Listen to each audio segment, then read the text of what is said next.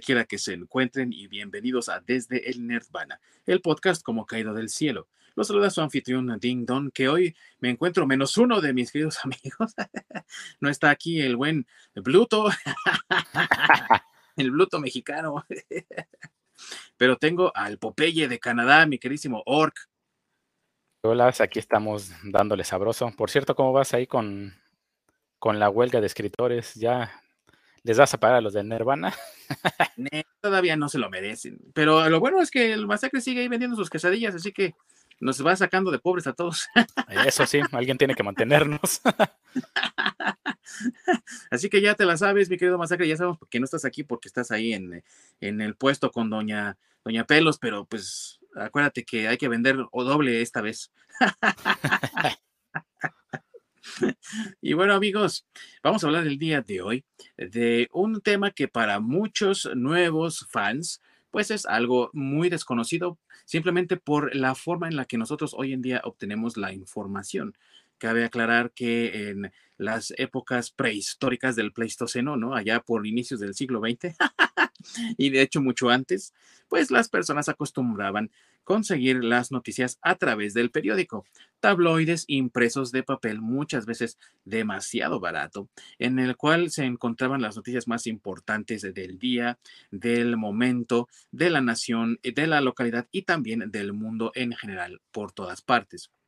Estos periódicos se hicieron muy populares en diferentes ciudades importantes del mundo y por supuesto también en diferentes naciones, al grado de que pues era la única forma antes de la radio en la que las personas podían mantenerse informadas y saber de lo que estaba ocurriendo y también eh, formando diferentes secciones entre las que encontraban crímenes, política, la nación, el mundo, etcétera.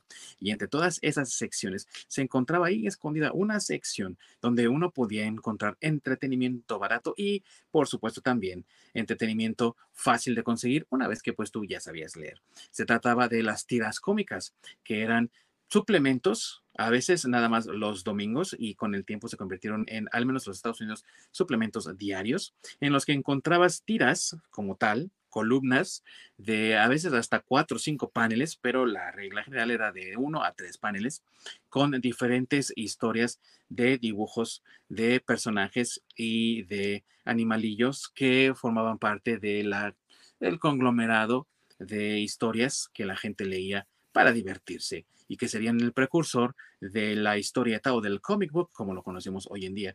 Y por eso mismo es que hoy a más de 100 años de su creación y a más de 100 años también de la fundación de la que sería la compañía más importante de distribución de tiras cómicas en el mundo, pues le vamos a rendir este muy merecido homenaje. Así que sin más preámbulo, comenzamos.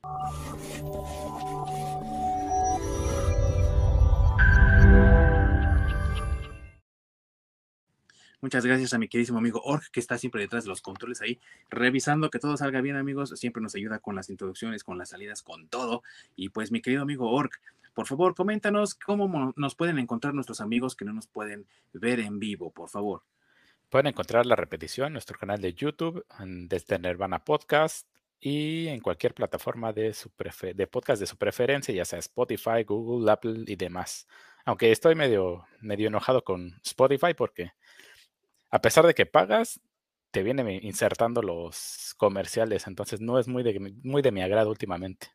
Sí, así es, amigos. Está, ya saben, ¿no? La hambreadez, ¿no?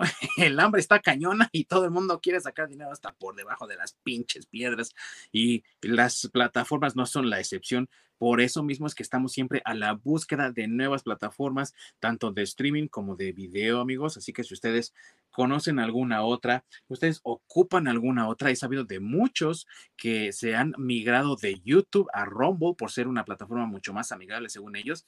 Pues adelante amigos, háganos saber cuáles son las plataformas que ustedes encuentran allá en el mundo salvaje de la Internet y cuáles son las que ocupan ustedes más. Nos lo pueden hacer saber a través de nuestras redes sociales de Facebook y Twitter desde el Nirvana Podcast, donde estaremos más que complacidos de recibir todas sus sugerencias y también a analizar estas opciones que ustedes nos están proporcionando, como por ejemplo Odyssey que es una muy buena opción, pero desafortunadamente donde se necesita más suscriptores para poder ingresar a la plataforma de Odyssey y tener ahí el respaldo de todos nuestros videos de archivo que tenemos en, en, YouTube. Así que ayúdenos amigos también, corran la voz con todos sus demás amigos para que tengamos más suscriptores y podamos estar en muchas más plataformas también donde nos puedan ustedes encontrar sin ningún problema y donde tampoco tengamos nosotros bronca como esto de los pinches anuncios a huevo. ¿O no, mi querido Sí, y si no, tabla.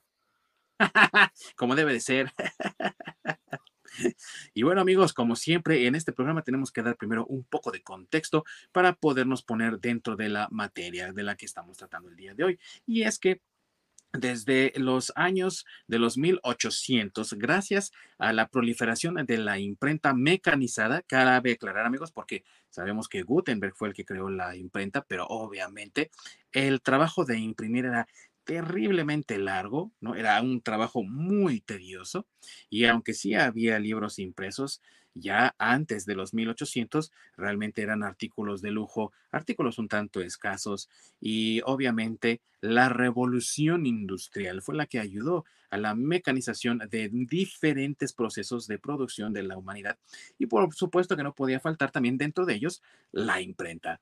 Entonces fue durante los años 1800 que empezaron a proliferar las impresiones de las noticias de los días de las situaciones que vivían ciertas ciudades y también ciertas naciones, y fue así como nacieron los periódicos que ya les habíamos descrito anteriormente.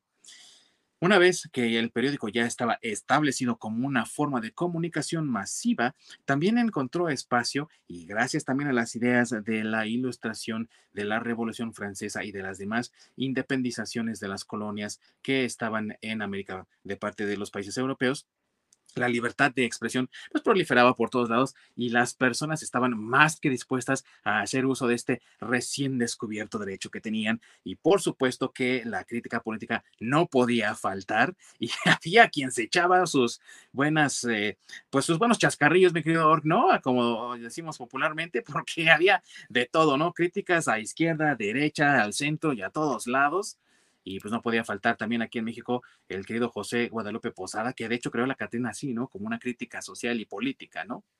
Exactamente, y hoy en día pues tenemos a varios eh, moneros que hacen sus ilustraciones en, en el periódico y podemos contar, eh, constatar precisamente de eso.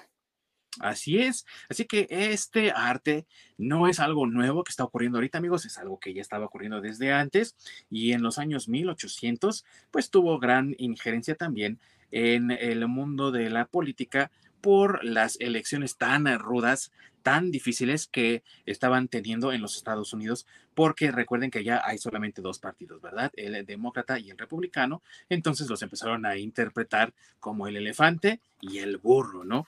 Que empezó en la caricatura política precisamente, amigos, y fue tan popular esto que de ahí se tomaron estos animales como representantes de los partidos y también de ahí, de la caricatura política, viene la imagen del tío Sam, que muchos consideran viene del reclutamiento, del modo de, reclutamiento de los Estados Unidos para la Primera Guerra Mundial.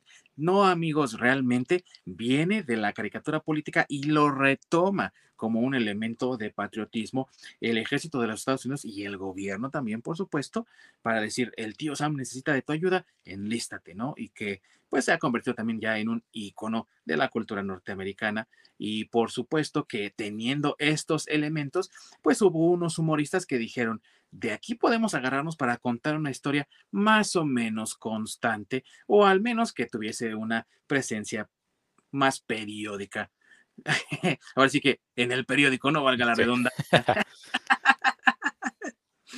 Pero pues sí, amigo, porque dijeron algunos que aparezcan más regularmente y que no nada más sea una caricatura de una sola vez. Y es así como empiezan a haber diferentes recuadros con ideas, con historias, con chistes un poco más recurrentes. Y de ahí sale una de las tiras cómicas más eh, populares en los Estados Unidos de aquel entonces, que es el Yellow Kid o el chico amarillo, que era un niñito pelón.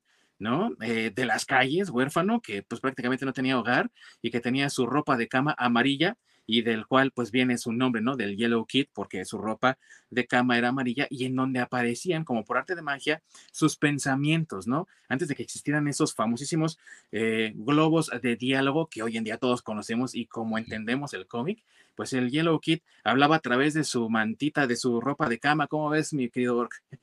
Exactamente, eran este, historias eh, eh, un, poco cómicas, bastante entretenidas. O sea, conseguirlo hoy en día es bastante complicado. Sí. Pero obviamente buscando en internet, por ahí puedes encontrar eh, algunos cuadros y, vale la pena que le den una vuelta, sobre todo para conocer pues la historia de, esto del, de la bueno, no de la caricatura, del, de la historieta. Así es, y de la tira cómica como tal, porque eh, realmente los compilados de Yellow Kid sí existen, amigos, pero como dice mi querido Orc, están carísimos y miren que lo dice él que allá en Canadá seguro tiene más acceso a ellos. Acá nos salen un ojo de la cara. pero bueno, el Yellow Kid fue la primer tira cómica que ah, tenía un formato regular, porque esa es una de las características, amigos. Una tira cómica debe de ser una historia que aparezca regularmente en el periódico con los mismos personajes o con el mismo reparto. Y aunque las historias no tengan continuidad todo el tiempo, sí es importante que tengan al menos esta presencia de los mismos personajes. Y el primero que lo hizo fue precisamente este, eh, esta tira cómica, ¿no? De, de Yellow Kid que fue creada por el, por el eh, humorista, eh, humorista en este caso, porque eran los que escribían y los que también eh, dibujaban y muchas veces entintaban y también hasta coloraban, mi querido amigo Ork, porque también estaban dentro del proceso de imprenta de impresión de tres columnas, ¿no? De tres tintas para poderle dar color, porque pues todos los periódicos eran en blanco y negro y fue hasta a finales de los 1800, allá por el 1890, si recuerdo bien, donde empezaron a hacer esto de ponerle color a las cosas. Entonces, este lo hicieron con eh, eh, Joseph Well, eh, que hizo el Yellow Kid y se lo ve, y lo tenía primero nada más y nada menos que el señor Pulitzer en su eh, periódico El Mundo de Nueva York, ¿no? Imagínate el mundo de Nueva York. sí, en general, mm, eh, a pesar de que ya se puede imprimir a color, el, la impresión a color era pues, bastante más costosa. Muchas, muchas historietas todavía se realizaron en blanco y negro por muchísimos años, precisamente para mantener esa facilidad de la impresión del periódico. Sí, así es, y porque era más barato, amigos, también, ¿no? Entonces, el artista Richard O'Connell lo hacía con, precisamente con blanco y negro, y después, cuando Pulitzer le dice, pues, ¿sabes qué? Lo vamos a también a tener en El Mundo, aquí en, en mi periódico de Nueva York. Le vamos a poner color al niño y vamos a hacer la historia un poco más eh, grande, ¿no? Entonces ya no nada más era un solo panel, sino que había tres paneles, cuatro paneles, y se también eh, empezó a expandir el cast de personajes del Yellow Kid, ¿no? Eh, que aparte también pues eran niños de la calle y es una característica del Yellow Kid, o sea, es un niño de la calle, por eso está pelón, porque pues en aquel entonces, para evitar la presencia de liendres, de piojos y demás, pues los pobres se rapaban. Entonces, por eso, o sea, la característica de Yellow Kid es que era pobre, ¿no? Y muy al estilo de lo que escribía Charles Dickens a principios del siglo XIX, ¿no? Con sus historias como Oliver Twist y todo eso, pues digamos que el Yellow Kid más o menos tenía ese mismo tinte, ¿no? O esa misma línea de hablar de los pobres y desde los pobres, y pues era un niño que andaba ahí en las calles, ¿no? Con los demás chavos de la, de la pandilla, digámoslo así, ¿no? Exactamente. ¿Qué pasó? Que había también otro titán de los periódicos llamado William Hearst, que para los norteamericanos el nombre Hearst, pues es sinónimo, así como Pulitzer del periodismo, también Hearst es sinónimo del periódico en general, ¿no? De la forma que tienen los periódicos hoy en día, pues mucho se le debe al trabajo de William Hearst, porque él fue el que con el, la crónica de San Francisco empezó con ese periódico a tratar de crear las historias desde un punto de vista más objetivo mientras que Pulitzer lo hacía un poco más sensacionalista, ¿no?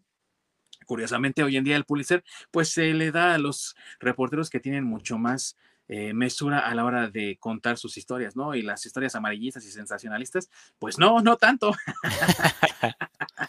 Así termina siendo, curiosamente. Curiosamente, ¿no? Pero bueno, amigos, eh, también como dato curioso, resulta que en este tiempo entonces el señor Hearst también compra otro periódico llamado el Journal, que también es de Nueva York, pero el, el, mundo es de Nueva York porque ahí estaba ubicado, amigos, pero era un, periódico mundial, ¿no? Que hablaba de todo tipo de cosas. El Journal era más o menos lo mismo, pero era la competencia de Pulitzer. ¿Qué pasaba? Que ni Pulitzer ni Ockel, nadie jamás registró al Yellow Kid como una propiedad intelectual. ¿Y qué dijo? Matanga. La changa. Se agarró al Yellow Kid y empezó también a imprimirlo en su periódico del Journal y después con la popularidad que tenía el Yellow Kid, pues ¿por qué no, verdad? Lo voy a poner ahí en, el, en, la crónica de San Francisco. Total, ¿no? YOLO. pues sí. Entonces, empezó una pelea ahí entre Pulitzer y Hearst por el Yellow Kid, que curiosamente es lo que le dio también el epíteto de amarillismo al tipo de periodismo sensacionalista. Por esto mismo de que es Yellow Journalism, ¿no? Por el Yellow Kid. Qué chido, ¿no? sí, hubiera sido interesante que hubieran mantenido el, el premio Pulitzer a los valores que tenía el señor Pulitzer. Entonces el gráfico hubiera, ya hubiera ganado muchos premios. Uh, y el rey de los premios. Tristemente para Pulitzer, Hearst ganaría la feria, la furiosa batalla por el Yellow Kid y se convertiría en propiedad de King Features por mucho tiempo, que sería la nueva Mm, creación de Hearst para poder distribuir más cantidad de historietas cómicas a más periódicos posibles. Y ya que estamos hablando de eso, pues precisamente ese es el origen de muchas de las tiras cómicas, amigos, pues eh, con el éxito de Yellow Kid, obviamente vinieron muchas más historias, vinieron muchas más tiras cómicas y muchas de ellas dentro del cuartel de Hearst. Y obviamente Hearst decidió que era importante que sus periódicos tuvieran estas historias y otros periódicos empezaron a ver el éxito que tenían. Y Ork, como siempre pasa, amigo, ¿qué es más fácil? ¿Le pido prestado sus, sus creaciones a este güey? ¿O hago las mías y contrato a otro cabrón que seguro me va a cobrar un montón? pues obviamente lo barato, porque no hay de... Ah, siempre, ¿no? Siempre, amigo. Entonces, hablaron con Hearst, sale, carnal, no seas así, mira, pásamelos, yo te doy una feria, pero préstame tus monos, ¿no? Entonces, Hearst creó un sindicato, así se le llama allá en los Estados Unidos, cuando algo aparece a nivel nacional. Aquí nosotros le llamamos de distribución nacional o le llamamos de, red popular, ¿no? O algo así. Pero allá le llaman sindicalización.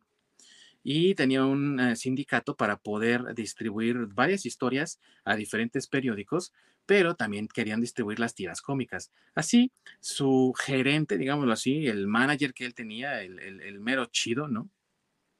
Que se llamaba Moses Kunin, dijo, va, yo te ayudo con eso y voy a sindicalizar las tiras cómicas. Y así fue como nació la King Features Syndicate, que para muchos de ustedes que son fans de los eh, cómics, de las tiras cómicas y demás, seguramente habrán visto este nombre, o si veían ustedes algunas de las caricaturas de antes, ahí aparecía, ¿no? King Features, siempre, ¿no? Permiso de King Features para poder hacer esta caricatura. Pues es por eso, amigo, porque la King Features se convirtió en el titán de las tiras cómicas y hoy en día sigue siendo uno de los más grandes, si no es que el más importante distribuidor de tiras cómicas a nivel mundial, amigo, ni siquiera de solo de Estados Unidos, sino que a nivel mundial ellos distribuyen a diferentes periódicos en todo el mundo sus propiedades intelectuales. Pues es que sí, me da pendejos como supieron que el boom que tuvo y todo el todo lo que se le podía sacar provecho, pues obviamente dijeron, pues de aquí soy. Luego, luego, ¿qué hago? Pues registro mi propiedad intelectual y si alguien más quiere usarla, pues se la voy, se la voy soltando, se la voy prestando a, cambio de pues una lanita. Así es, digo, hay que, hay que hacer negocio bien para todo. Exactamente, y obviamente al pasar de los años, mientras se sigan vendiendo periódicos, siga habiendo dónde publicar las historietas, pues obviamente no se van a desprender de, de, las patentes ni de los ni de los derechos, ¿no? Precisamente para seguirle sangrando a los demás. Así es. Y obviamente, pues tienen toda la, la maquinaria detrás, ¿no? Para poder seguir publicando tanto en formato regular de papel, ¿no? Como en formato digital. Ahora a través también de su plataforma Comics Kingdom. Así se llama su plataforma, amigos, si la quieren ustedes buscar. Bajo su propio riesgo también, porque sí pueden entrar, leer gratis, pero eh, es la, la experiencia, ya saben, ¿no? ¿Quieres la experiencia total? ¿Quieres poderlos leer chido? Paga, maldito, paga. y no es la excepción con Comics Kingdom, aunque sí la ventaja de Comics Kingdom, a diferencia de Comixology y otras tantas que tenemos ahí en línea, tú sí puedes leer las tiras cómicas, sobre todo las tiras cómicas del diario, porque aunque no lo crean amigos, sigue habiendo tiras cómicas que se siguen publicando hoy hasta esta fecha y que son historias ya viejas de muchos años. Uno de los ejemplos más eh, claros es el mismísimo Popeye el Marino, que empezó en 1929 y se sigue todavía hasta la fecha publicando, aunque la historieta, la tira cómica en la que él apareció, en realidad tiene desde 1919, así que ya tiene más de 104 años esta historia y Popeye ya 94 años. ¿Cómo la ves, mi querido? Exactamente, y no solo eso, ha vivido con dos semejantes tumores en los brazos desde ese, desde ese entonces. Prueba de que sí se puede, amigos. Sí, Popeye es uno de esos veteranos que, que tiene historias bastante interesantes. Para aquellos que somos niños de los noventas, ochentas, había una caricatura de Popeye que pueden eh, relacionar con esto. Y precisamente son ese tipo de historias, pero son historias más cortas en, en, los que eran cuatro o cinco paneles que había, ¿no? En, el, en la tira del periódico. Sí, sí ah er, eran historias muy simples, muy rápidas, pero muy entretenidas y hoy en día ha reducido a tres sus paneles en la tira diaria y me parece que la tira de los domingos, cuando hay tira de los domingos, porque no todos los periódicos la tienen, me parece que se aumenta a cuatro, así es. Y como les decía, la pueden también encontrar en internet, así que pues pueden ir leyendo ustedes de día a día, ¿no? cuántas historias quieran ustedes. Y una de las características interesantes de Popeye el Marino y sobre todo de Thimble Theater, que así se llamaba originalmente la historia de Popeye, es que fue de las primeras, si no es que tal vez la primera, de las tiras cómicas que tenía una narrativa continua. Es decir, las tiras cómicas hasta que antes de que apareciera Timble Theater eran de un solo panel o de tres o cuatro, pero era autoconcluyente, ¿no? Pasaba eso, fin, ya no hay más. Siguiente día, otra tira con los mismos personajes, pero diferente historia, diferente situación, diferente todo, ¿no? Y lo que hacía Timble Theater y posteriormente, por obvias razones también, Popeye el Marino, era contar una historia en seguido, en secuencia. Entonces, los tres paneles del día de hoy se conectaban con los del día siguiente y así contando la historia mucho más larga que al principio llegaba a durar algunas semanas e incluso meses, pero que con el tiempo, ya después Is Elsie Cigar, que es el creador de Popeye el Marino, eh, intentó hacerlo hasta de años, mi querido Ork, ¿no? Sí, digamos que el MCU antes del MCU. y continuar antes de que realmente fuera. Ah, ya ven, los Marvel Zombies no saben nada, güey, que dicen que Marvel creó la continuidad de los cómics. no, eso sí, lleva muchísimo tiempo. Y sí fue, fue una idea bastante revolucionaria en ese entonces, ¿no? Porque, como lo mencionaste, era una historia que iniciaba y terminaba en tres, cuatro eh, o cinco paneles, que son historias precisamente sumamente sencillas para terminarlas en tan poco. Son historias entretenidas y muchas veces te dejan una, una buena moraleja, que es otra cosa que también es muy importante. Así es, muchas de las historias tenían moralejas, muchas de las historias tenían incluso también sátira dentro de sus narrativas, ¿no? De sus, de sus comentarios y muchas otras eran simplemente diversión por divertirse, como pues por ejemplo eh, Lorenzo y Pepita, que también nosotros conocemos mucho aquí en México porque fue muy popular allá en los años, pues desde los años 50, me parece 60, eh, y, y, continuó hasta los 80, 90. Entonces fue algo que todo, muchos de nosotros tuvimos ahí, ¿no? Era, era algo muy presente.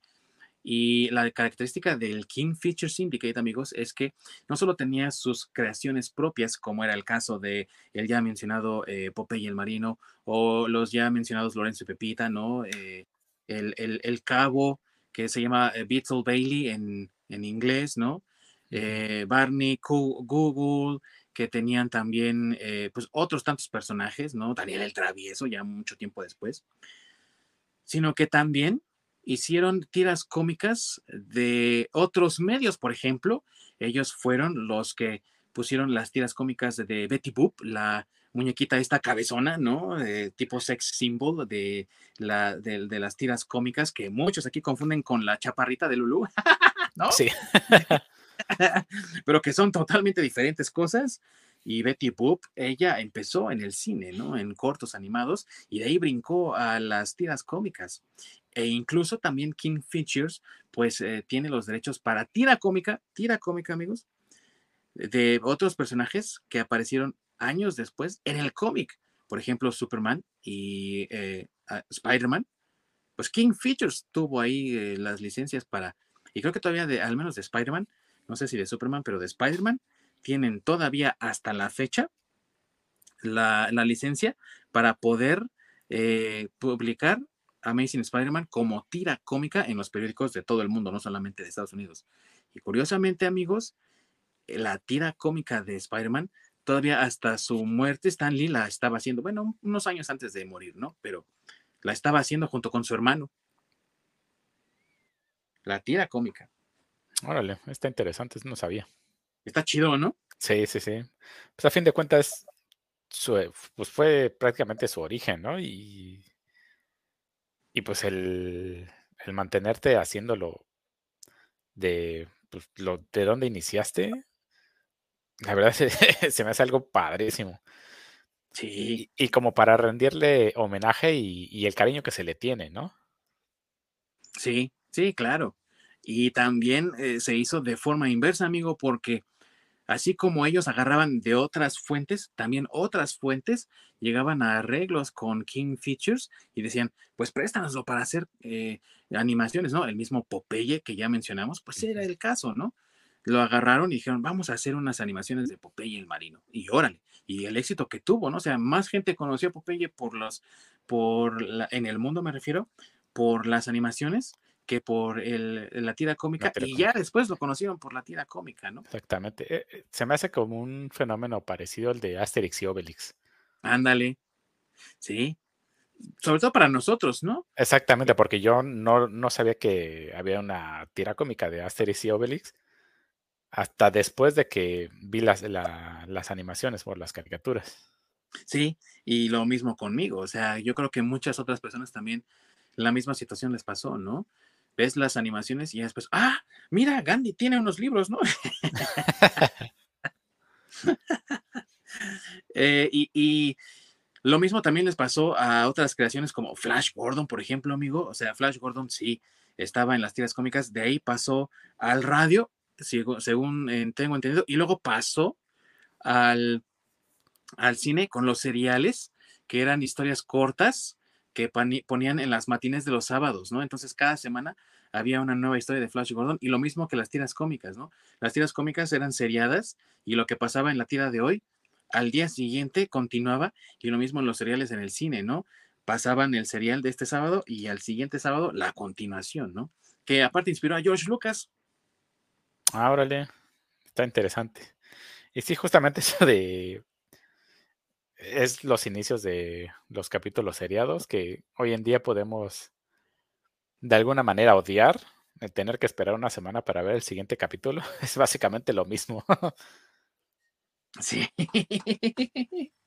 La ventaja para los norteamericanos, amigos, es que ellos, al menos hasta el día de hoy, sí tienen oportunidad de leer de un día para otro, porque en los Estados Unidos las tiras cómicas se dividían en dos partes, eran las tiras cómicas de los, del diario y las tiras cómicas del sábado, que usualmente en sus personajes más populares eran de doble tiraje, ¿no? Es decir, tenían el doble de paneles que la tira de los del diario, ¿no? De lunes a sábado. la tira dominical, pues era entonces el deleite para los niños y obviamente las personas que les gustaban leer las tiras cómicas, porque había más material para leer, ¿no? Aquí en México, al menos cuando fue mi tiempo, tal vez anteriormente era diferente, pero pues como niño de los 90, Novedades, que era el periódico por excelencia con tiras cómicas y después el Universal, eh, realmente tenían tiras cómicas nada más los domingos, amigo, y era un suplemento especial, ¿no? O sea, no, eh, eh, venía ya dentro del periódico como en el centro. Y, realmente, si tú querías historias, pues tenías que esperarte hasta el siguiente domingo. Sí. Sí, yo mucho me acuerdo de cuando era niño, realmente como mis papás no compraban el periódico, ya sea con algún vecino o sobre todo en la peluquería. En la peluquería siempre, siempre, siempre había periódicos y siempre había tiras cómics. Sí, eso también es muy cierto. Uno iba al, peluquero y aparte de que había cómics, porque recuerdo muy bien haber visto cómics de El pájaro loco y Gasparín de Editorial Beat, que ya hablamos de eso anteriormente, también había periódico y por supuesto que había periódico con tiras cómicas, amigo. Sobre todo si ibas en domingo. Exactamente. Sí, normalmente iba en fin de semana y siempre había un montón de periódicos y los periódicos tenían su, su tira cómica. Sí, así es. Así es. Y hay eh, muchas de las tiras cómicas que tienen en el King Features que siguen teniendo circulación hasta el día de hoy. Es decir, Flash Gordon sigue teniendo circulación.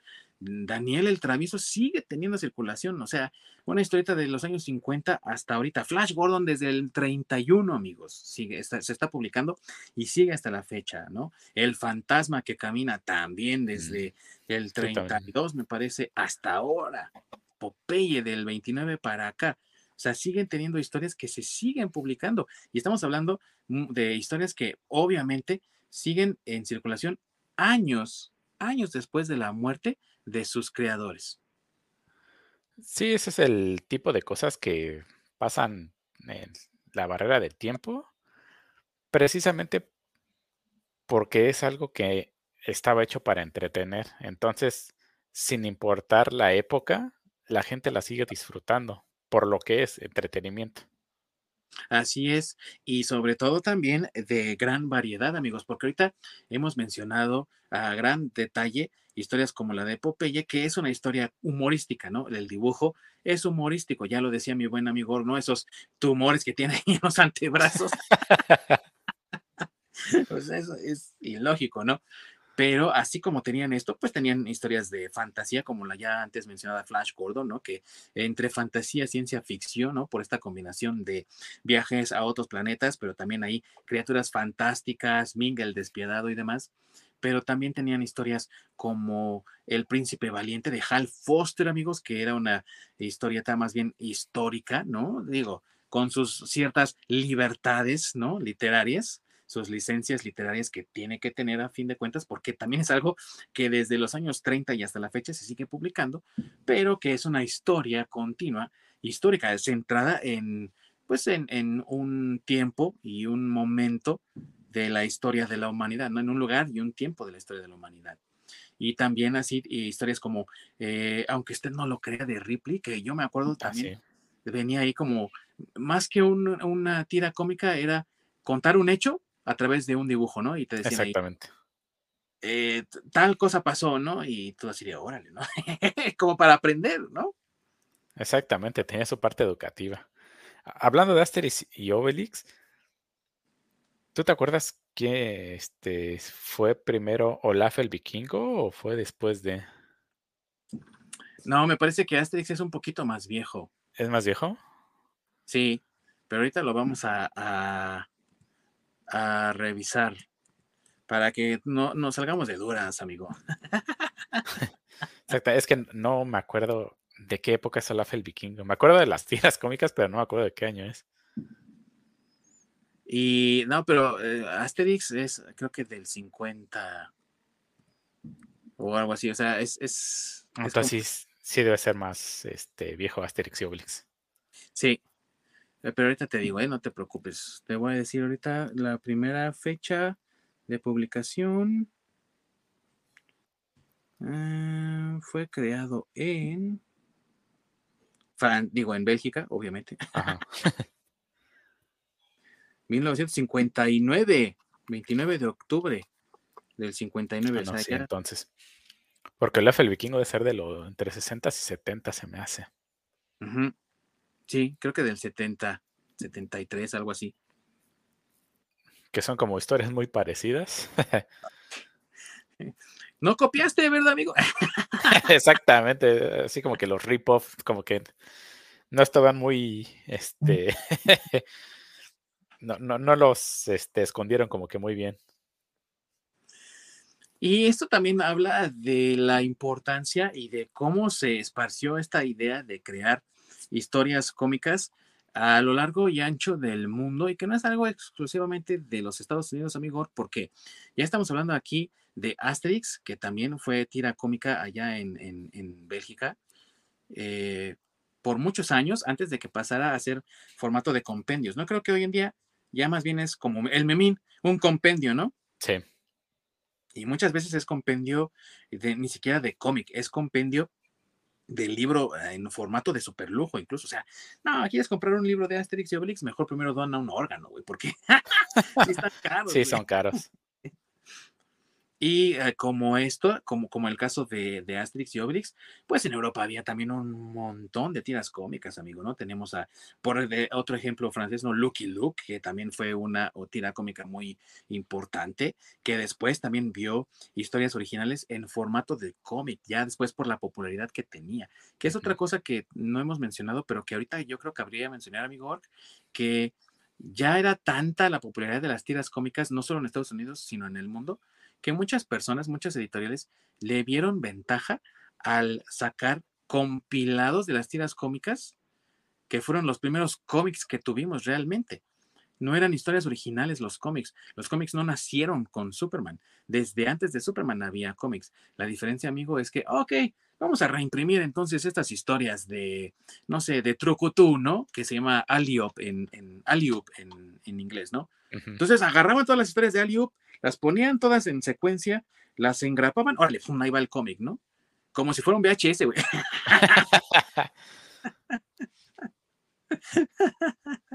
ya, viste, ya viste el estreno, ahora aquí tienes en VHS para que te lo lleves a tu casa, güey. Exactamente. y entonces así comienza el cómic, amigo. Y también en Europa hacían lo mismo con historias incluso internacionales, que fue lo que le pasó al Pato Donald en Italia, güey. O sea, en Italia, sí, Mickey Mouse, qué chido y todo, pero aman al Pato Donald y todavía hasta la fecha, el Pato Donald sigue teniendo historias en las tiras cómicas italianas y también en cómics, ya con historias independientes, pero cómics italianos del Pato Donald, güey. ¿Quién lo creería, no? Exactamente, pues igual y porque habla igual que ellos. porque no se les entiende. Exactamente, son los únicos que le entienden. Pero bueno, amigos, entonces eh, la idea del cómic surge de la necesidad de satisfacer un mercado que, pues bueno, ok, sí, ya tuvimos la tira cómica, pero ¿y qué más, no? O sea, y luego, ay, no se preocupen, amigos, aquí están sus tiras cómicas favoritas recopiladas en un cómic de antología, porque aparte, pues era muy barato producir cómic en ese entonces. Eran antologías de hasta 100 páginas. ¿Quién se hubiera imaginado un cómic de 100 páginas y por un precio módicamente, ¿no? Aceptable para las masas. Exactamente, pues es que tenían papel barato, eran precisamente papel de periódico. sí, como tal. Tal cual, amigo. Pues sí, pues por eso era barato y salían regalados. Sí, sí, así es. Entonces, pues obviamente que era una forma también de seguir capitalizando las diferentes historias que salían en los periódicos de todo el mundo y sobre todo si eran historias diarias, porque también la característica de las historias, eh, historietas cómicas que eran diarias es que fuera un, una historieta de éxito. Entonces, si era una tira cómica exitosa, obviamente tenías diario historias que contar y cuando hacías el recopilado, pues ganabas más dinero. Obviamente, amigos, los entintadores, los dibujantes, los escritores no ganaban ni más desde eso. Lo del cómic, como es una reimpresión de material que ya se había entregado y que ya se había pagado, se lo quedaba a la editorial, güey. Entonces, ¿cuántas editoriales no también hicieron un buen devaro con eso? Exactamente, pues sí. A fin de cuentas, no había. Antes no creo que había eso de la sesión de derechos donde pues los dibujantes, entintadores y demás recibían regalías por el trabajo hecho, sino pues desde ya acabamos el trabajo, pues, ya no es nuestro, prácticamente lo regalamos. Sí, ya se, ya se acabó. Adiós.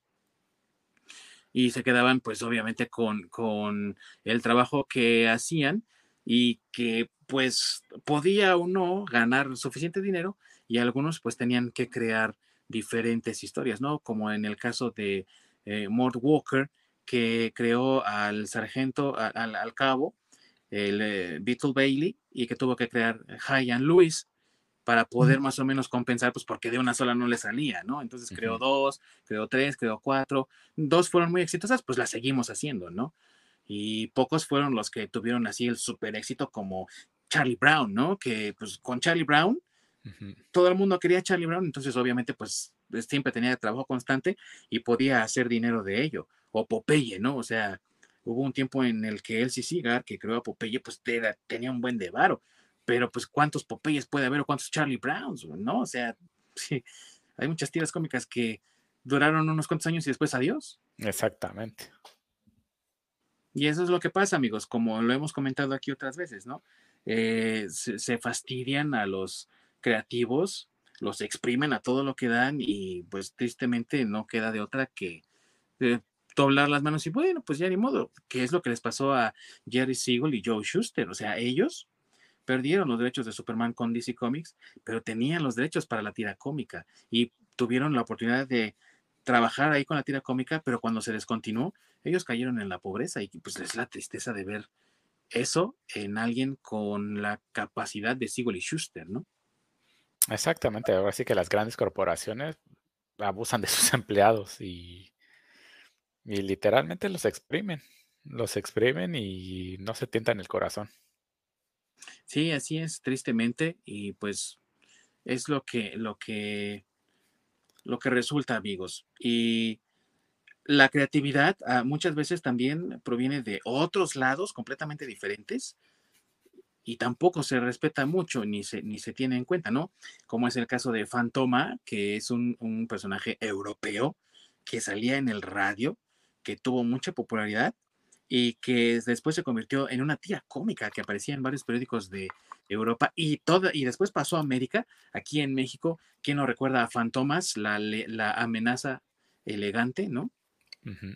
Y quién se acuerda de su creador o, quién le dio regalías, ¿no? A los creadores del, del, trabajo en radio después de que ya lo compraron con derecho. O sea, el abuso, mi Gork. Exactamente, los, las corporaciones y sus pinches ejércitos de abogados. Así es. Eh, tristemente también, pues el periódico tuvo mucha amenaza a la presencia de la radio y después de la televisión y muchas personas llegaron a pensar que la prensa moriría en los años 50 debido a que la televisión tomaba mayor prominencia y era el protagonista en las casas de todo el mundo obviamente en las casas norteamericanas con mayor influencia y con mayor énfasis, y sobre todo al cambio de década en los años 60, cuando estaba el problema de la crisis de misiles, cuando estaba la crisis de la guerra de Vietnam, en los años 50 la guerra de Corea, pues obviamente las personas estaban necesitadas de información y uno de los principales que transmitía esta información casi en tiempo real pues era la televisión. Así que estaba tomando mucha más fuerza y las, los periódicos no tuvieron tanta suerte, ¿no? Es el caso de el mismo eh, eh, New York Journal, ¿no? Que ya mencionamos del señor Hearst, que desapareció ya por los años 60, años 70, si no recuerdo mal, y dejó de existir totalmente, igual que el mundo de Pulitzer, y solamente periódicos con mucha mayor fuerza como el Washington Post o el New York Times, pues sí siguen, ¿no? Eh, el LA Times, pero pues otros periódicos empezaron a verse decayendo y obviamente también pues eh, con ello las tiras cómicas empezaron a cerrar, muchos de los creadores ya estaban muriendo, ¿no? Entonces también cerraban ciclos pero esto no significó, amigos, que no hubiese creatividad y que no hubiese oportunidad de crear nuevas historias, porque pues en los años 50 tuvimos nuevos personajes de la talla de Daniel el Travieso, que pues, ¿quién no leyó Daniel el Travieso, güey? ¿Y quién no vio la caricatura, no? También. Hola, Exactamente. Incluso las películas. Ah, sí, claro. Aunque la mejor es la primerita, ¿no? Donde sale eh, Christopher Lloyd como el malvado. Exactamente. que después rapta a Daniel Travieso y lo regresa, güey. Entonces, eh, seguía habiendo creación de personajes interesantes, eh, personajes bonitos. Heathcliff, que es un gatito rojo, eh, perdón, anaranjado, muy, muy chistosito al estilo de Garfield, y el mismo Garfield de, de Davis, ¿no? Que también otro personaje que en los años 60, años 70 tuvo este auge, este impacto increíble y popularidad, a pesar de que muchos hoy en día pues se quejan, no es gracioso, güey, ¿cómo es que es tan popular? No sé, güey, a mí sí me gustaban las caricaturas. Sí, era bastante entretenido. En los 60 tuvimos a Mafalda del Buen Quino, por cierto. Aquí en, Latinoamérica, ¿no? Con su comentario social latinado y con sus personajes todos con personalidades bien definidas que se convirtieron en también personalidades eh, que identificaban a muchas personas, pero también que convertían a personajes que tal vez si en la vida real los conocieras serían insoportables, en personajes carismáticos, ¿no? Sí, sí, sí, o sea que para que vean que no, no solo en otras partes del mundo se cuecen habas, también Latinoamérica tuvo lo suyo. Así es, y, en algún tiempo también el, eh, cómic de Condorito era. Condorito, exactamente. Aquí en México, si recuerdo bien, hubo tira cómica de Condorito, pero creo que no pegó tanto como el cómic, porque el cómic era semanal y en algunos casos incluso se llegó a vender en diferentes formatos. O sea, cada semana salía un formato distinto de Condorito, el panamericano, el chiquito, el... entonces eso era más popular que leerlo en el, en el periódico, pero sí hubo una tira de, Condorito. sí, de, hecho, de hecho, a mí sí, yo sí recuerdo haber leído Condorito precisamente en la, en la peluquería, el, en el periódico y en el, en, el, en el librillo también me tocó este, leer el Condorito. En el formato de ese como tipo libro vaquero, el formato chico, me acuerdo de, de que Condorito estaban en ese formato.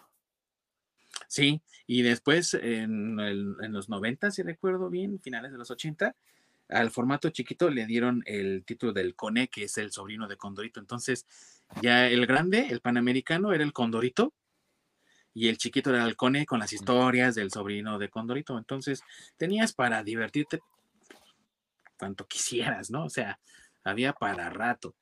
Y esa era la ventaja de estos cómics. Ahora bien, en México, amigos, la historieta, la tira cómica, que es la, tira de prensa, como se le conoce aquí en México, pues también tiene larga historia, aunque no tanta como en los Estados Unidos, ya que eh, la caricatura política de la que ya mencionábamos del buen José Guadalupe Posada, el iniciador de mucho de esto, o al menos el más conocido, pues siguieron otros tantos artistas que también le dieron influencia y fuerza a la caricatura política y que durante el porfiriato pues se descosían, amigo, ¿no? O sea, no había forma de que se, de, que los porfiristas esquivaran la bala porque venía de todos lados, ¿no?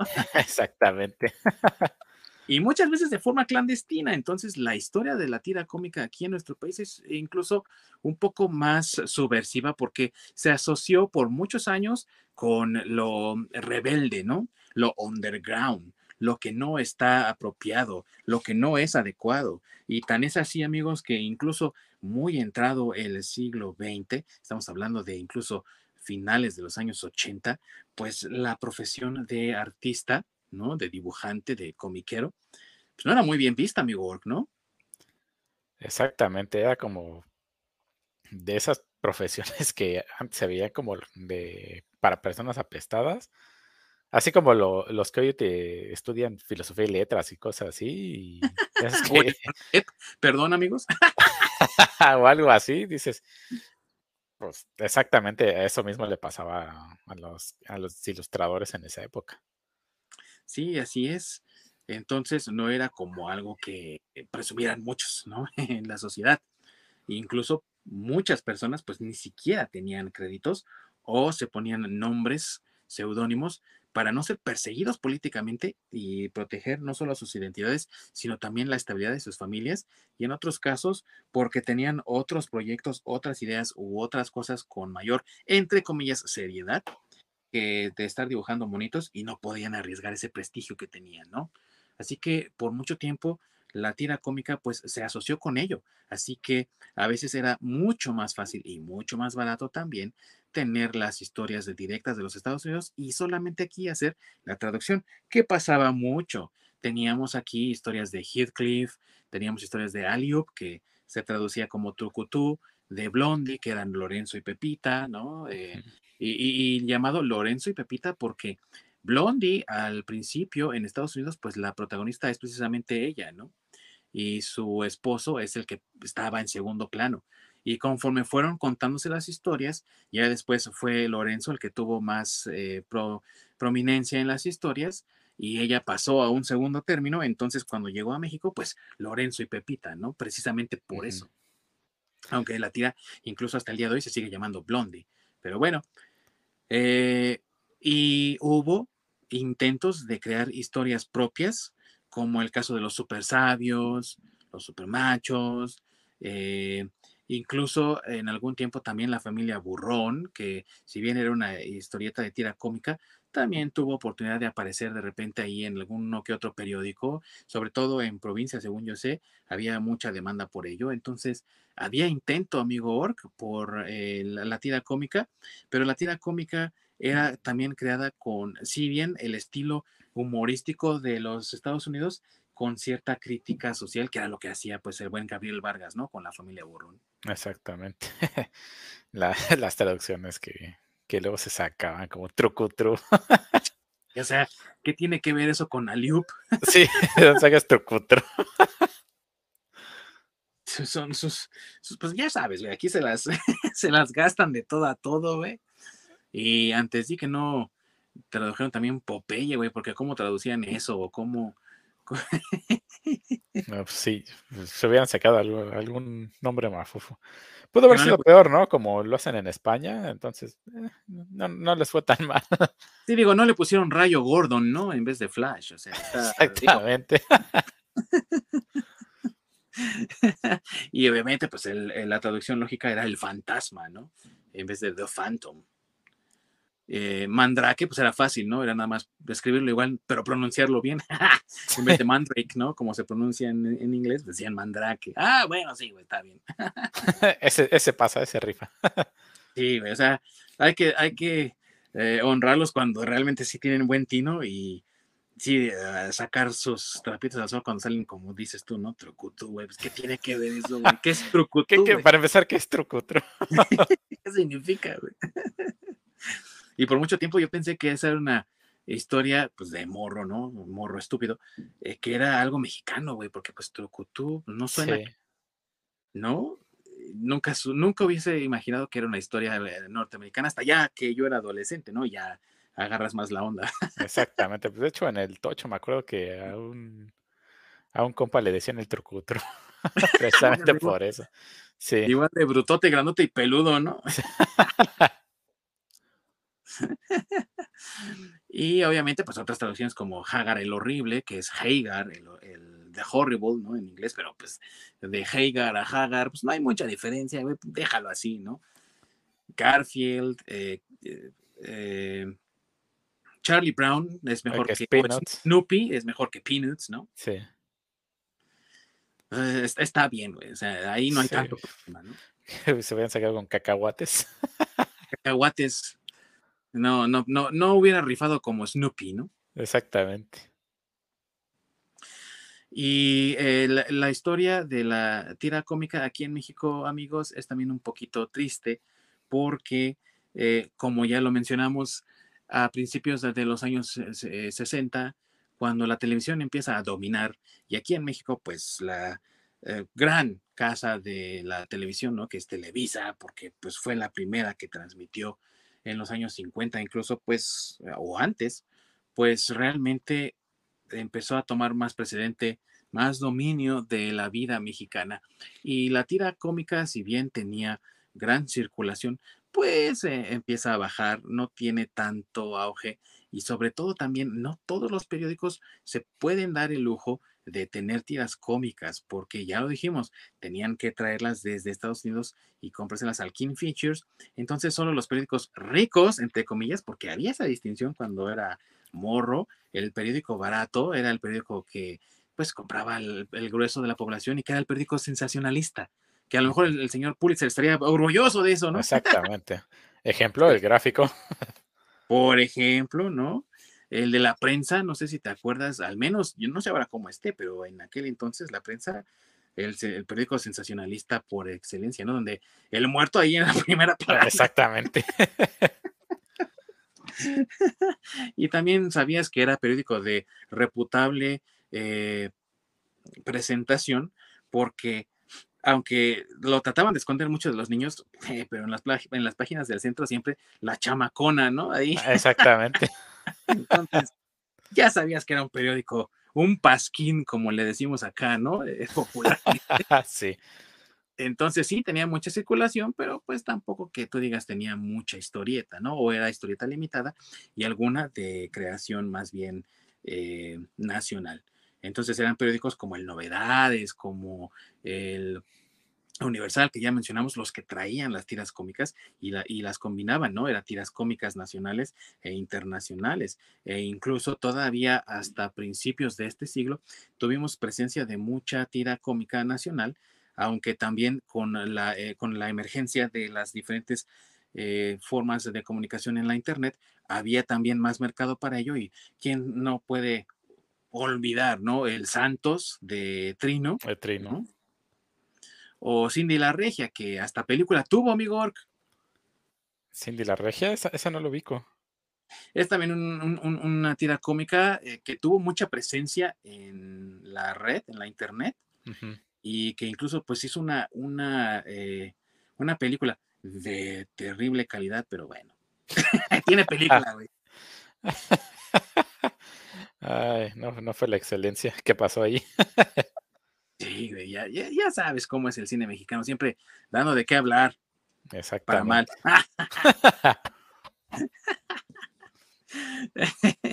en fin. Y eh, a pesar de ese augurio un tanto negativo, nuevas historias, nuevos personajes, nuevas creaciones durante los años 70, durante los años 80, también le dieron oportunidad a otras tiras cómicas de aparecer, algunas con licencia, algunas de creación nueva, y vimos también incluso a personajes como los propios pitufos aparecer en algunas tiras cómicas, sobre todo en nuestro país eran muy populares y tenían sus propias tiras cómicas, aunque muchos no los recuerden. Y era el caso también en los 80, por ejemplo, de He-Man y los Amos del Universo, que a través del éxito contundente en 1983 de la animación de la mano de los amos de las caricaturas del sábado por la mañana Filmation, pues dijeron, güey, esto está pegando mucho, tenemos que hacer algo con ello, y vas para las tiras cómicas, y hubo una tira cómica de He-Man y los amos del universo que igual no duró mucho, pero vamos, que estuvo ahí, pues por la eh, la popularidad que tenían estas, estas eh, historias, ¿no? Lo que pues también da testamento de las diferentes, eh, pues las diferentes formas en las que ha buscado sobrevivir también la tira cómica de una u otra forma a través del tiempo, ¿no, mi amigo Ork? Exactamente, pues a fin de cuentas mantenerse a flote, sea como sea, ahora sí que buscarle las formas de cómo, de cómo seguir. ¿Sí? Y en el caso de algunos cómics europeos, pues les eh, dio más por juntar las tiras cómicas, como ya lo habíamos dicho, en formato de cómic y decir, bueno, creo que nos va a salir mejor si creamos nuestras propias antologías de diferentes historias de diferentes creadores, porque tenemos a muchos muy buenos, hay muchos muy populares, o sea, pasaba algo muy interesante en los años 70, sobre todo en Europa y específicamente en Francia, Bélgica y en eh, Gran Bretaña, que era que había demasiado talento muy bueno, entonces no tenían todos el espacio suficiente para contar muchas de sus historias en el periódico. ¿Qué hicieron? Muchos de estos creadores decidieron hacer proyectos por fuera y crear sus propias historias antológicas, es decir, sus revistas en las que cada uno de ellos contribuía con algo Y entonces ese algo convertía el grueso de la, de la revista que iban a vender, que es el caso, por ejemplo, de Heavy Metal, ¿no? Eh, revista que todo aquel fan del underground conoce sí o sí, ¿no? Quienes han visto la película, quienes hemos leído el, la, revista por años, sabemos, ¿no? Eh, y el mismo caso de, en el caso de, Gran Bretaña, de la, antología de 2000 AD, ¿no? 2000 AD, donde salía el juez Dredd. Sí, sí, sí. Entonces fueron por otra dirección ellos. Era tanto el cúmulo de talento y crecía más y más y más el periódico no se daba abasto y entonces empezaron a crear sus propias antologías, que a su vez luego eh, fueron como retroalimentando la cultura en los Estados Unidos y otras partes del mundo y fueron creando también otras eh, antologías y pues heavy metal simplemente fue a Estados Unidos, ¿no? Era, eh, en vez de ser metal hurlong, ¿no? Que era como se le llamaba en, en, en Francia, le llamaron heavy metal, ¿no? En Estados Unidos, pero es la misma madre. Exactamente, más que con más caché. y eh, digo, tenían a Moebius ahí en las dos. Moebius, o sea, ¿qué le haces, güey? Exactamente. Richard Corbin, todos ellos eran los mismos güeyes. Sí. Pero sí, ahora sí que cada quien iba tomando, pues, el, el camino que más le convenía. A fin de cuentas, pues, había que mantenerse a flote, sea como sea. Entonces, pues, no te queda de otra más que pues evolucionar, ¿no? Así es. Y algunos incluso también buscaban la manera de tener sus historias en el mundo, aunque a lo mejor en su país o en su tierra o algo no tuviesen la misma difusión o la misma presencia o la misma fuerza. Caso de, por ejemplo, Mafalda, que sí, tenía su distribución, era una historieta, una tira cómica que aparecía en los periódicos en Argentina y todo. Era un personaje muy querido, hasta la fecha sigue siendo un personaje muy querido y cuando Kino murió, no, los argentinos se desvivían, ¿no? Por la muerte de Kino. Pero hay que decirlo también, ¿no? Las, los autoritarismos en Latinoamérica le impedían a muchas de estas historietas tener el auge y la fuerza que deberían de tener y tuvieron más éxito afuera en otros países, como aquí en México, por ejemplo, en sus mismos territorios, por la misma censura de los gobiernos autoritarios y dictatoriales de aquella época, ¿no? Exacto, pues es que si hacías una, en esa época, bueno, yo creo incluso hoy en día, ¿no? Haces una crítica que incomoda al gobierno y pues te silencian, sea como sea. Sí, así es, tristemente. Entonces aquí también tuvimos proliferación de muchas historias que venían de afuera y lo nacional, amigo, pues se fue quedando de lado, ¿no? Se fue quedando de lado. Incluso recuerdo bien que en algunos de los últimos periódicos de ahí del Universal que llegué a conseguir ya a la caída de los 90, ¿no? Cuando ya los 90 iban de salida, pues ya la tira cómica ya ni siquiera tenía rastro ni siquiera huella, digas tú, ¿no? De aquellas tiras cómicas nacionales que habíamos leído en otros años, que nuestros padres o nuestros abuelos habían tenido oportunidad de leer. Ya todo era producción internacional, ¿no? Que venía de, de compañías como la que ya mencionamos de King Features. Y está bien, ¿no? Qué bueno que tengan esa presencia, pero pues lo nacional ya lo dejaron de lado, amigo. Así como que, esto ya, ya no, güey. Ya déjalo por ahí. Es que yo creo que mucho el problema es de que como esperaban tener cierto eh, éxito seguro o asegurar el éxito, ¿sabes qué? O sea, tenemos a artistas emergentes, eh, tenemos artistas mexicanos capaces, pero ¿sabes qué? ¿Qué tal si a la gente no le gusta? Entonces, en vez de irme por ese lado, llegar o tomar ese riesgo o darles esa oportunidad más bien, pues en Estados Unidos, que está haciendo esto popular, ah, pues tráelo para acá. En Europa esto está siendo popular, ah, pues también tráelo para acá. Y a fin de cuentas, digamos jugando a lo seguro. Sin contar también que en nuestro país ya no había distinción en los años 80 entre la tira cómica que aparecía en el periódico y los cuentitos, como les llamábamos, ¿no? Porque muchos personajes también, pues, se entrelazaban y chocaban entre ellos, ¿no? O sea, era, por poner un ejemplo, era muy fácil que vieras a Caliman en un cómic de Editorial Beat y también verlo en una tira cómica. Entonces, ¿cuál es la diferencia? no, es, no hay diferencia para nosotros, publicadores, ¿no? Editores y demás. Entonces, ¿qué vamos a hacer? Sácalo del periódico, vende más en el cómic. Y muchas historias entonces cambiaron de formato y desaparecieron del periódico, ¿no? Exactamente. Precisamente por eso, ¿no? Como el, nicho al encontrar al personaje que quieres leer, en vez de estarte esperando por unos cuantos paneles en el periódico, lo tienes literalmente en 15 hojas, pues, obviamente prefieres las 15 hojas y echarte toda una historia completa. En vez de andar esperando semana a semana de 3 a 5 paneles y, y esperarte a la siguiente para que salgan los siguientes 5, ¿no? Sí, así es, esa es la cosa, que eh, pues ya mejor tienes toda la historia completa en el cómic, o a veces incluso pues ni es lo mismo lo que está poniendo el cómic que lo que está poniendo la tira cómica, pero pues a mí me vale, vamos a hacerlo todo, ¿no? Y eso es lo triste, amigo, porque ya mencionábamos al principio el caso del sorprendente hombre araña, ¿no? Spider-Man es un cómic de Marvel que sigue vendiendo hoy a 60 años de su creación. Y la tira cómica sigue siendo publicada también, no solamente en periódicos, sino también en los suplementos que algunas tiendas de cómics en los Estados Unidos les dan a sus, eh, a sus clientes cuando van a conseguir sus cómics. Entonces, las historias son completamente diferentes. Y, eh, por ejemplo, en la tira cómica, Spider-Man sí está casado con Mary Jane, ¿no? Siguen casados y todo. Entonces, son cosas completamente diferentes y eso creo que fue lo que fallaron en ver en México, ¿no? Que podían contar historias distintas y que podía haber público para las dos, ¿no? Exactamente, vas adaptando el tipo de historia para el formato al que estás viendo. Por ejemplo, en la historieta, en el periódico, haces tus historias, microhistorias o simplemente sketches que se adapten a ese formato. Y tienes historias más complejas y más amplias en el formato de cómic, donde puedes extenderte más.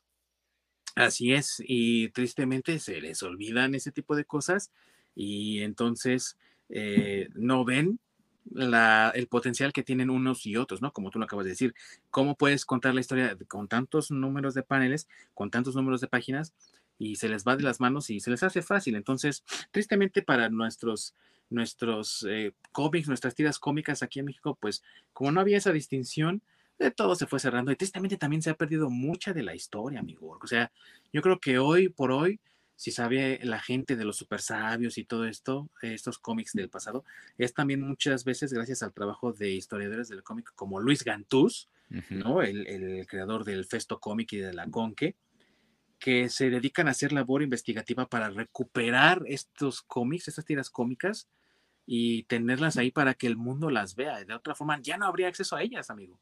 Porque no hay esa historia, se ha perdido. Exactamente, y sobre todo si conoces ese tipo de historias de primera mano, es que ya te duelen las rodillas. ya necesitas ir a que te chequen. Sí. Sí, tienes razón, amigo. Entonces, pues, ni cómo decir que no.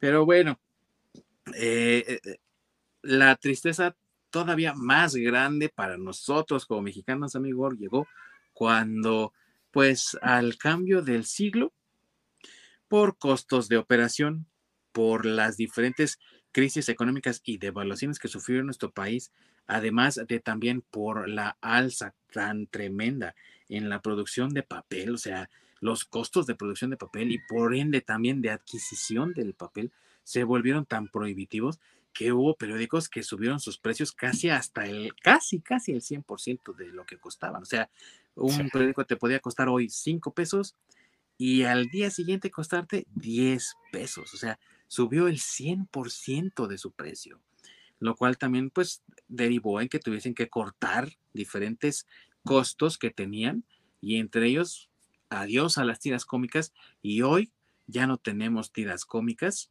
Ha habido un resurgimiento de algunas tiras mexicanas como las de Tris, ¿no? Y, las de Gis y Trino, perdón, que siguen teniendo ese auge en periódicos, pero pues ya no es lo mismo, amigo. Ya, ya se perdió esa magia, ¿no? Exactamente, ya. Yo creo que también por lo mismo de las nuevas generaciones tampoco les llama mucho la atención.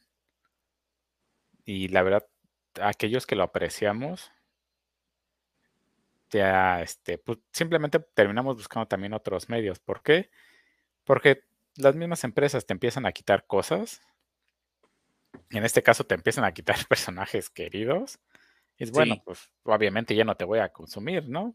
O sea, no se veía el periódico, además de ver las noticias, pues obviamente estaba esperando pues la parte final, ¿no? Donde viene el, la, la tira cómica para ver, no sé, aventuras de Garfield o de Spider-Man o de Mafalda o Condorito. Y pues simplemente porque quieres reducir costos, pues le vuelas ese pedazo, pues digo, chale, ¿no? O sea, digo, e, era a fin de cuentas, y aunque no lo crean, una de las razones por la cual se compraba el periódico. Porque sí, no solo eran las, las noticias como tal, ¿no? Sino esos extras o esos agregados que te daban y en el momento que te los empiezan a recortar, pues es que obviamente ya, ya no es necesario que te consuman, ¿no? Porque si es por ver las noticias, las puedo ver en la tele, o las puedo ver en el teléfono, o las puedo ver en cualquier otro lado. Sí, así es. Eso también ha significado que en tiempos modernos, amigo, que no solamente en nuestro país, sino en todo el mundo, se tenga que hacer una revolución y un cambio en la forma en la que se consumen también noticias y tiras cómicas y muchos periódicos han optado por crear sus versiones digitalizadas y tenemos hoy en día el Universal Online, creo se llama la página, entonces, tú puedes encontrar en la página de internet exactamente la misma noticia que tú vas a ver en el periódico impreso, que le ha ayudado a mucha gente que no tiene acceso ya al puesto de periódicos por urgencia, por necesidad, e incluso en la pandemia, ¿no? Que ya no podías ni siquiera salir, pues la gente acudía a las páginas en línea para poder conseguir sus noticias. Y digo, eh, no es la forma tampoco más ideal, porque vamos a ser sinceros, amigo hay mucha gente que ni siquiera ya lee el periódico en línea. O sea, mm. es mejor leer las noticias en YouTube o en Twitter. Exacto, no, pues ya hoy en día ni siquiera, ya ni siquiera leen como tal. Sí, exacto. Pero todavía hay gente que lee periódicos, entonces los consiguen de esa forma. Y estoy hablando ahorita del Universal, pues porque estamos aquí en México, pero no es la excepción, ya lo dije, es en todo el mundo. Entonces también el Washington Post, el New York Post, el New York Times, el Guardian en Inglaterra, todos estos periódicos ya tienen sus versiones digitales, entonces tú puedes acceder a esas noticias y hay algunos que son mucho más mezquinos que otros, ¿no? Hay unos en los que no puedes leer nada, tienes que pagar la suscripción, ¿no? Paga, maldito, paga y ya luego lees. Y otros que son más nobles, como el New York Times, que si no recuerdo mal, te deja leer unos dos o tres artículos libres por un mes, ¿no? Cuando pasas el límite, pagas la suscripción para seguir leyendo o al siguiente mes puedes otra vez volver a leer libremente dos o tres artículos, algo así, no me acuerdo. Pero oye, pues está bien, ¿no? Sí, no está mal. No está mal. Pero vamos, que es una forma también de atraer al público a que lean sus periódicos, ¿no?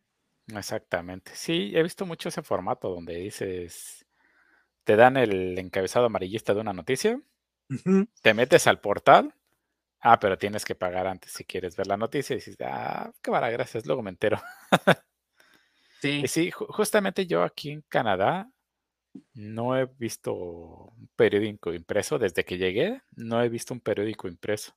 Lo que llego a ver y luego avientan en las casas son más gacetitas de que parecen periódico, bueno, están hechas en papel periódico, pero son más como gacetas donde te venden cosas y son como cosas muy locales, pero no hay noticias y cosas así. Entonces, si yo periódico aquí físico no he visto. Entonces no, no, no extrañas tanto, güey, porque se parece al periódico de acá, güey. ¿Te acuerdas? aquí y ahora, el Fénix y tantos pinches periódicos que había aquí, que no eran periódicos, güey, pero. sí. Sí, no, eran gacetitas con anuncios de negocios locales y cosas así. Sí. Eh, a ver si pues, lee el Toronto Star, güey, a ver si todavía hay eh, Toronto Star en físico. ¿Quién sabe, güey? Pues quién sabe, porque lo que sí me acuerdo es de que había un este había un periódico en la parte norte de la ciudad. Eh, y ah, hace unos años también cerró. Antes de pandemia cerró. Y ya ahorita es este Amigos por la Humanidad, no sé, una madre de Viva la Vida, una pendejada de esas. Entonces sí, se me hizo curioso, ¿no? De que, pues, un periódico como tal cerrara. Sí, no es algo que uno mm, como que escuche que pase muy seguido, ¿no? Eh, ha habido cierres de periódicos en todo el mundo, amigos, en diferentes partes y por diferentes razones. Pero hoy en día, si un periódico está cerrando, pues es porque no lo están leyendo, ¿no? Porque no está teniendo esa presencia, porque no está teniendo la atención de la gente y pues hoy en día, amigo, hay muchos casos así como los que dices tú, ¿no? Y se va el periódico, entra otra cosa nueva y diferente y es como, wow, no sabía que esto, que esto había pasado, ¿no? Sobre todo con periódicos institución y pues obviamente que pega más cuando cuando es también algo de muchos, muchos años, como es el caso, ahorita hablábamos de la King Features Syndicate, que es muy grande en Estados Unidos, pero pues había otras tantas, ¿no? Como el United Features Syndicate, que es la que, por ejemplo, eh, publicaba a Tarzan de los monos y a Garfield, que desapareció, güey. O sea, simplemente no pudo continuar, era igual de distribución de tiras cómicas, pero pues King Features le ganó, fue más popular, fue más fuerte, y pues adiós, ¿no? Desapareció. La absorbió United Press Syndicate y United Press también en el 2009, en el 2010, algo así, dijo, vámonos amigos, ya se acabó esto. ¿Cuántos años ya tiene? O sea, ya, ya fueron 10 años. Sí, lleva un rato. ¿Y quién los ha reemplazado? Pues o bien King Features los absorbe o, o, alguna otra compañía menor que no tiene tanta presencia, ¿no? Entonces no puede competir porque pues hoy en día también las tiras cómicas están digitalizadas y, y, King Features tiene su Comics Kingdom para que tú puedas leer las tiras cómicas directamente en su página en internet. Pero también es cierto que el webcomic les ha comido mucho mandado a las tiras cómicas porque el webcomic es lo de hoy, amigo Work, y pues el cómic digital agarró mucho del webcomic para crear cosas como el Comixology de Amazon y todas estas cosas, ¿no? De lectura de cómic en línea. Sí, no, en Corea, si no estoy mal, es muy popular el webtoon, que son literalmente pues, cómics o mangas dibujados digitalmente y se distribuyen digitalmente. Eh, no, no, no son impresos como tal, sino literalmente son para verse y leerse en, en web. Y tengo entendido, amigo Gork, no sé si también en Corea sea lo mismo, muchas de estas compañías, no todas en Estados Unidos, ¿no? Pero muchas compañías de webcomic en Europa y otras partes, incluso te ofrecen el webcomic completamente gratis y su ingreso proviene de, las, de los anuncios que hacen con diferentes compañías por la popularidad que tiene. Entonces, cómprame espacio para que aparezca tu, tu anuncio y la gente esté enterada de tu producto o lo que vendas o lo que sea, ¿no? Y de ahí sacan sus ganancias, no tanto de a ti como consumidor venderte una suscripción o que pagues algo para poder ver el cómic. A ti te sale gratis. Exactamente. Pero, híjole, lo malo de ese modelo es de que luego, como en todo, ya ves los que abusan. Ya sí. Y tienes más, este, más propaganda que, que contenido como tal. Y eso súmale que de pronto cada cada prácticamente cada, página que pasas, te aparece un spam, que se te abre un pop-up anunciándote algo que dices, puta madre, ya estoy hasta la madre de estos güeyes. Sí, que también muchos ocupan como el pretexto para que no te preocupes, amigo, no quieres anuncios, vete por la versión premium, no va a haber nada ahí. Exactamente. Pero te siguen echando, ¿no? de todos modos. Sí, así es, te siguen aventando basura, pero bueno. Solo no te cubrimos toda la pantalla con un pinche anuncio que, te aparece cada página que cambies. En fin, amigos, que sigue cambiando la, la forma en la que las tiras cómicas llegan a nosotros y por supuesto que también ha habido compilados de diferentes tiras cómicas a lo largo y ancho de la historia desde que estas existen. Ya lo mencionábamos, el cómic eh, originalmente se convirtió en este compilado, pero hoy en día tenemos otro tipo de compilados que son libros, formatos de super lujo, cajas para los que viven aquí en la Ciudad de México recordarán hace muchos años las cajas coleccionables con todas las tiras cómicas de Mafalda que Kino había publicado hasta ese momento, que venían hasta por volúmenes y venían así en sus cajitas especiales, ¿no? O sea, formato de super lujo.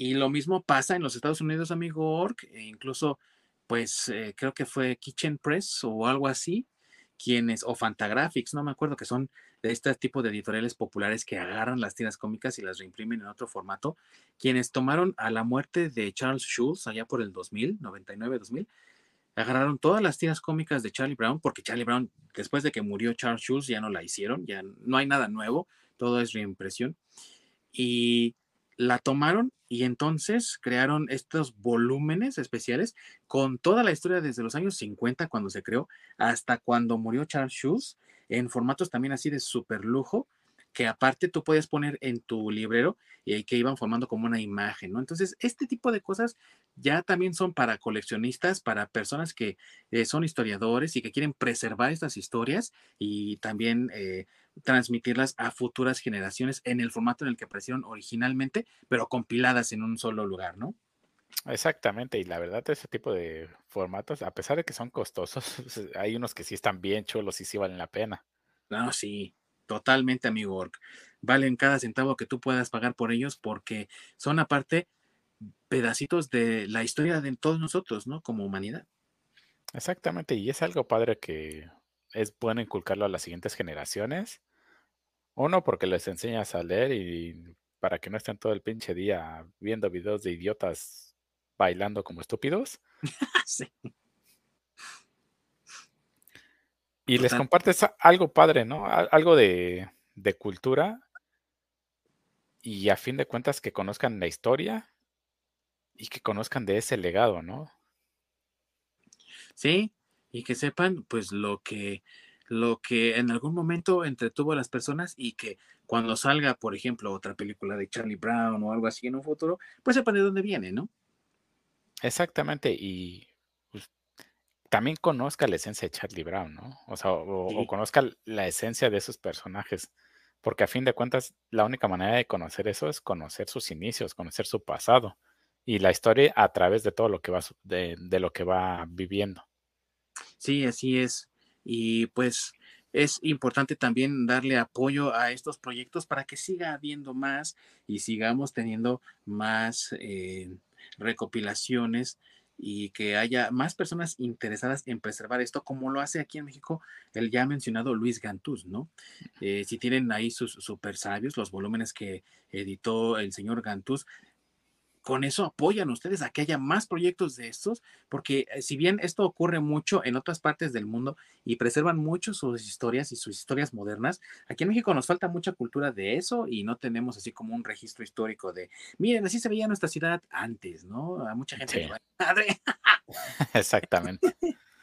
y es algo que sí tenemos que preservar para, como bien dices tú, amigo, futuras generaciones, porque también nos ayuda a ver de dónde venimos y cuánto hemos logrado exactamente. Y así, eso puede ayudar a reducir la creación de personajes como Seth Rogen y su película Pendeja de las Tortugas Ninja. Ah, por ejemplo.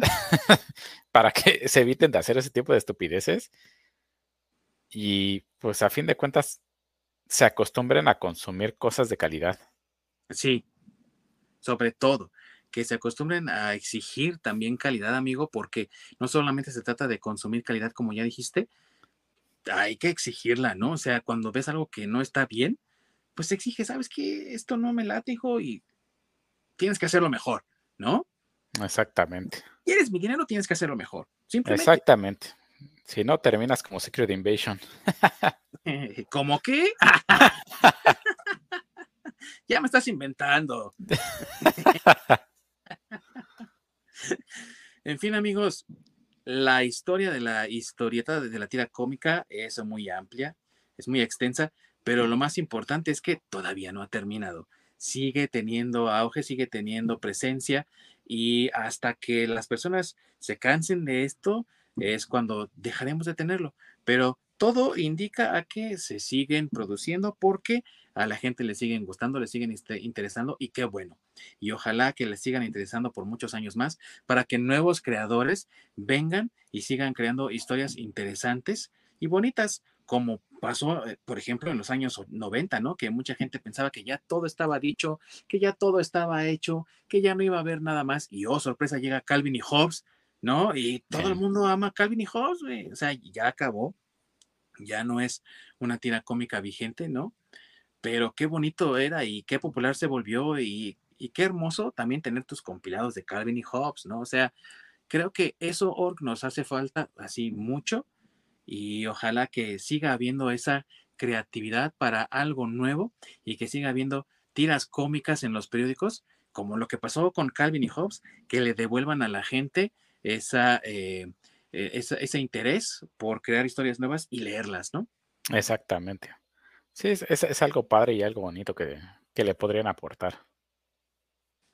Así es, amigos. Y si ustedes quieren darse alguna idea de las diferentes tiras cómicas y de cómo están siendo creadas el día de hoy, acérquense a Comics Kingdom, la página de internet, así Comics Kingdom, que es propiedad de King Feature Syndicate, la dueña de la mayoría de las tiras cómicas que se están eh, imprimiendo en todo el mundo, no solamente en los Estados Unidos, y pueden ahí echarse una idea de este tipo de eh, narrativa que hoy en día pues sigue teniendo auge.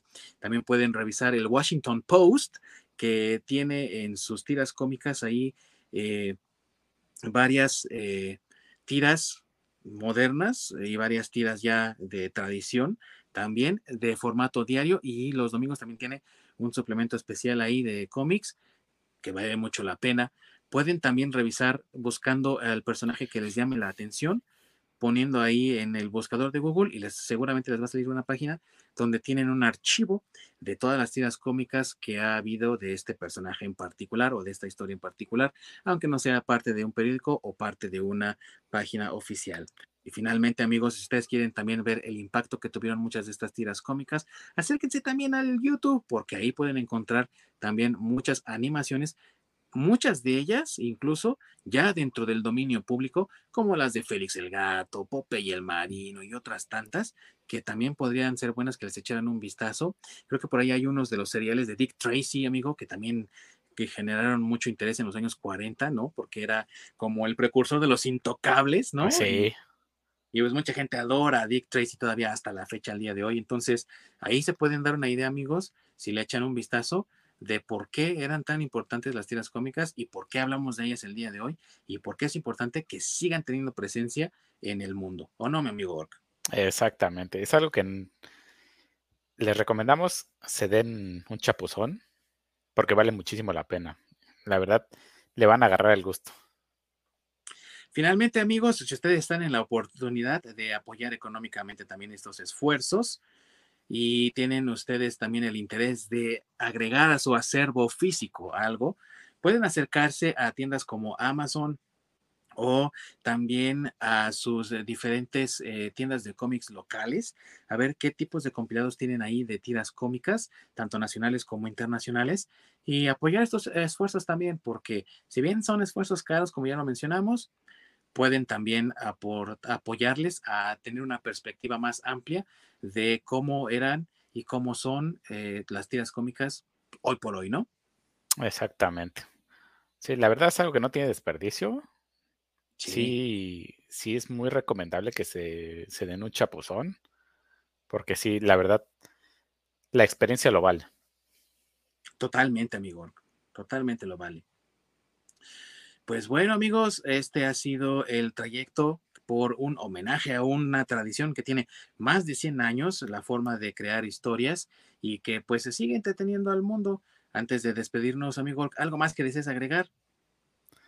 Pues no, ahora sí que está, está todo dicho y pues ahora sí que como, como lo hemos mencionado desde antes, ¿no?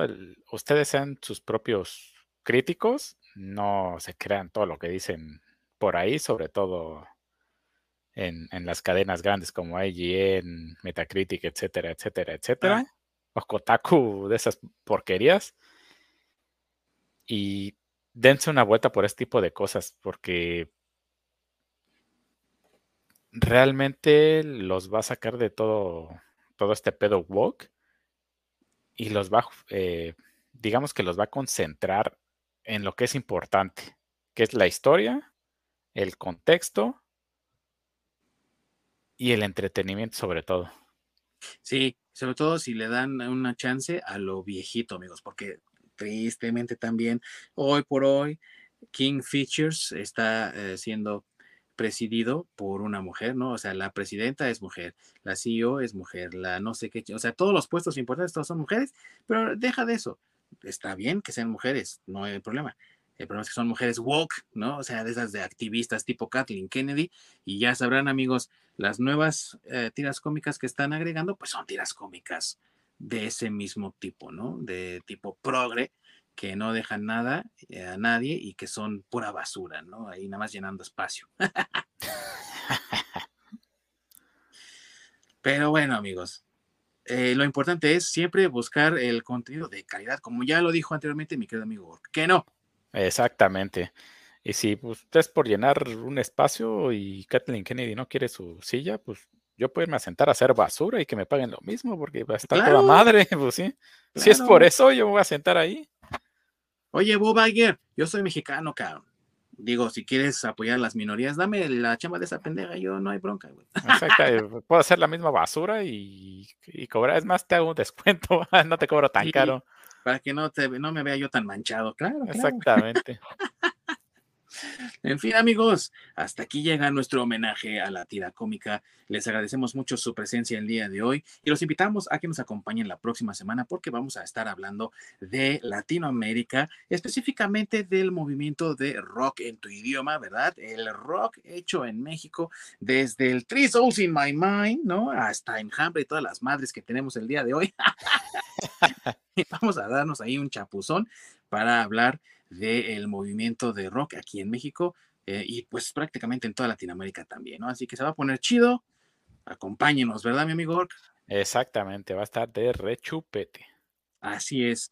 Muchas gracias a todos por su presencia el día de hoy. Les recordamos que nos pueden encontrar en el archivo de video allá en YouTube y en otras plataformas también, como eh, diferentes plataformas de streaming, aparte de la de Spotify, tenemos ahí en Apple, tenemos también en Google, ahí en diferentes y seguimos en búsqueda de más. Así que por favor, déjenos todos sus comentarios y sugerencias aquí en los videos de YouTube y también en nuestras diferentes redes sociales de Facebook y Twitter, como desde el Nirvana Podcast.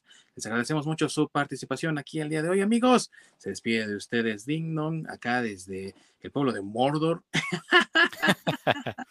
y el Popeye canadiense, mi queridísimo Orc. I am I am.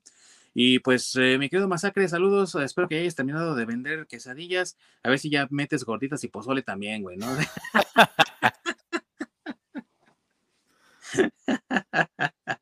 y nos vemos la próxima semana, amigo, para que, para que también te des un descanso ahí de estar en el negocio. Exactamente, de, estarle chacheando. Sí, así es, amigos. Muchas gracias a todos por su atención. Nos vemos la próxima semana. Córrela, mi querido Orc.